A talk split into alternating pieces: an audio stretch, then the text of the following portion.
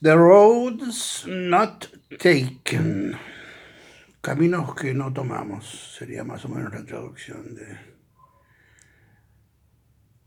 Buenas noticias, buenas noticias porque es una película nueva de Sally Porter, Potter, la mejor cineasta británica en mi opinión y que firma lamentablemente muy poco.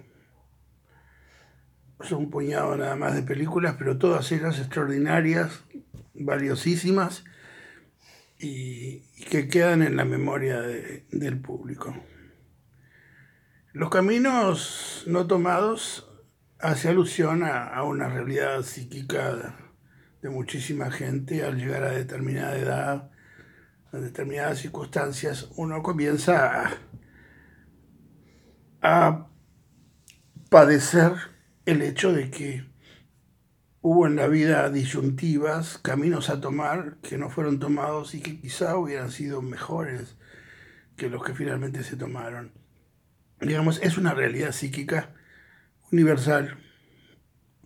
Y ella lo trata, ella trata esto eh, en una relación padre-hija. El padre está en una edad en la, y, ha padecido determinadas circunstancias en las cuales eh, su, estado mental es frágil. Al empezar la película, eh, él empieza a caer en una especie de fragmentación de la memoria, en una especie de caída libre en, en su propia memoria que la padece a tal punto que pierde la noción de la realidad que está viviendo inmediata. La película cuenta un día en la vida de este, de este hombre en el que su hija, que es esta piba Fanning, muy, muy buena actriz y, muy bonita muchacha además, este, esta piba lo, tiene que llevar al dentista, y lo tiene que llevar al optometrista, etcétera, etcétera. Y, él eh, está en el medio de, esta, esta, crisis eh, que se le da desencadenado, en la cual él pierde la noción de la realidad porque su mente está en, una especie de caída libre de imágenes de la memoria. Caída libre de imágenes de la memoria, sí señor. René. René. Je t'aime, je t'aime. Providence. El año pasado, Marimbada. Bueno, tan, tanto que durante una década eh, René trabajó en, un, trabajo que marcó época y que marcó al cine, que cambió al cine. El de trabajar este, la cuestión del presente y del pasado, de la memoria, del regreso del pasado por la memoria, del, efecto de la memoria en el presente. Y, bueno, y ella, ella, ella vio vio las películas de René y aprendió, vaya se aprendió, aprendió magníficamente. Porque la película tiene dos vertientes. Por un lado son los esfuerzos de la hija por llevarlo de un lado para el otro como un bulto para que le hagan los exámenes. Y por otro lado, él que va dentro de sí mismo, totalmente aislado de su hija, porque no puede, no puede comunicar lo que le está pasando, y que lo que le está pasando es un universo caótico de imágenes que lo invade. Y ese universo caótico de caída de imágenes hacia el pasado es lo que ella trabaja de una manera extraordinaria, como un universo cerrado, a la manera que lo hacía René. La verdad, Sally Potter, eh, eh, eh, si, es, si, se puede decir alumna, porque a mí me parece maestra para lo que sea, si es maestra de, si es alumna de René, es la mejor alumna el, sistema de, montaje de la película, la, manera como, como, continuamente corta de una cosa a la otra, con una suavidad de corte impresionante basada en el mismo encuadre de la cabeza de, del hombre, en un movimiento que hace, en un movimiento de la cámara. Siempre, siempre están hechos los cortes de tal manera que son de una suavidad increíble. Y eso suma a, la solidez, a la, a la homogeneidad de, ese, universo interior por el cual está pasando el tipo mientras da vueltas por la ciudad. Para mí es una película absolutamente notable, absolutamente notable. De Bardem más vale no hablar.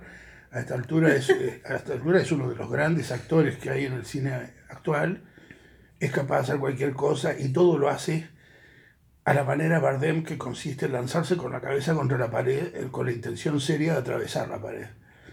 Él hace las cosas así y da la impresión de una, de una potencia y de, una fuerza interior, de, un ser dominado por fuerzas interiores que, yo no, no, no, no me imagino muchos actores no pueden, imposible hacer eso.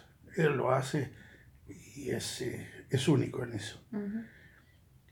Entonces, sí. Eh, sí, te, escucho. A mí me impresionó mucho este, la parte de la hija en el asunto, porque ella es como que recupera a ese padre en ese estado lamentable, donde ella es más la madre del padre que, que la hija. Sí, hay, me conmovió mucho hay que recordar que él la abandonó de niña Mm. y que, vuelve, que vuelve a tomar contacto con ella 20 años después, cuando ya es una muchacha crecidita mm. y con su vida, que él viene a, a, ¿cómo se dice?, a, molestar su vida porque ella tiene todo armado y ahora se encuentra con que tiene este paquete, que es este señor, que es su padre, al cual se da cuenta que ama, pero que es un verdadero desastre, ¿no? Y que también le complica la vida, le hace perder un trabajo importante. Entonces, él no sabe qué hacer con su vida en el orden de los recuerdos y ella no sabe qué hacer con él en, lo práctico. Y a su vez es la forma que tiene de recuperar al padre que no tuvo. Es de un nivel dramático brutal. Impresionante, sí. Mm. En cuanto a, lo que hace al título, porque por algo el título es ese, Caminos que, no que no tomamos, The Roads Not Taken bueno, obviamente que refiere a, esa vida interior del padre y a cómo esa caída en imágenes lo lleva a momentos claves de su vida en que su vida pudo haber sido otra cosa y no lo es, y no lo fue. Son dos, tres, cuatro momentos claves en su vida hacia los cuales cae, la memoria cae como atraída por un imán, ¿eh? tal y cual y como es en Jetem, Jetem donde la caída sucesiva hacia, hacia, el pasado a través de la memoria que hace el personaje siempre va cada vez más cerca, cada vez más cerca de un punto hacia el cual la, memoria tiende de una manera magnética, ¿no? Sí. Una cosa que estaría bueno comentar este, es que él es un escritor que en determinado momento eh, se dice que abandona a esta bebé y a su madre para poder escribir. Y eso es algo que, es medio un cliché, que me parece que está bueno comentarlo, porque en nuestro caso criamos un bebé, y yo creo que bastante bien a juzgar por, lo que salió, escribiendo desde que era súper chiquito siempre, ¿no? Ah, seguramente tenemos más, este, más, ¿cómo se dice? Más... Vocación. No vocación, más garra de escritores que, este señor. Ah, yo pensé que de padres decíamos.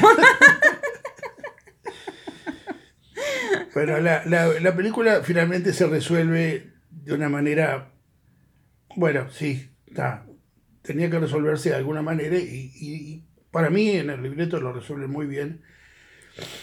Porque al día siguiente de esta, de esta odisea por, por, todo, por toda la ciudad, eh, él se despierta con un momento de lucidez y se da cuenta que esa que está ahí es su hija y se da cuenta de que es la hija que abandonó y que, y que la ama y ella se da cuenta de que, de que del sentimiento del padre y el padre la llama por su nombre y ella siente que por, por primera vez la nombra por su nombre como si la viera por primera vez y es un momento muy intenso y, muy emocional que, que, bien, bien vale un, un, remate de film y que, y que bien vale la enigmática solución final de la película, ¿no?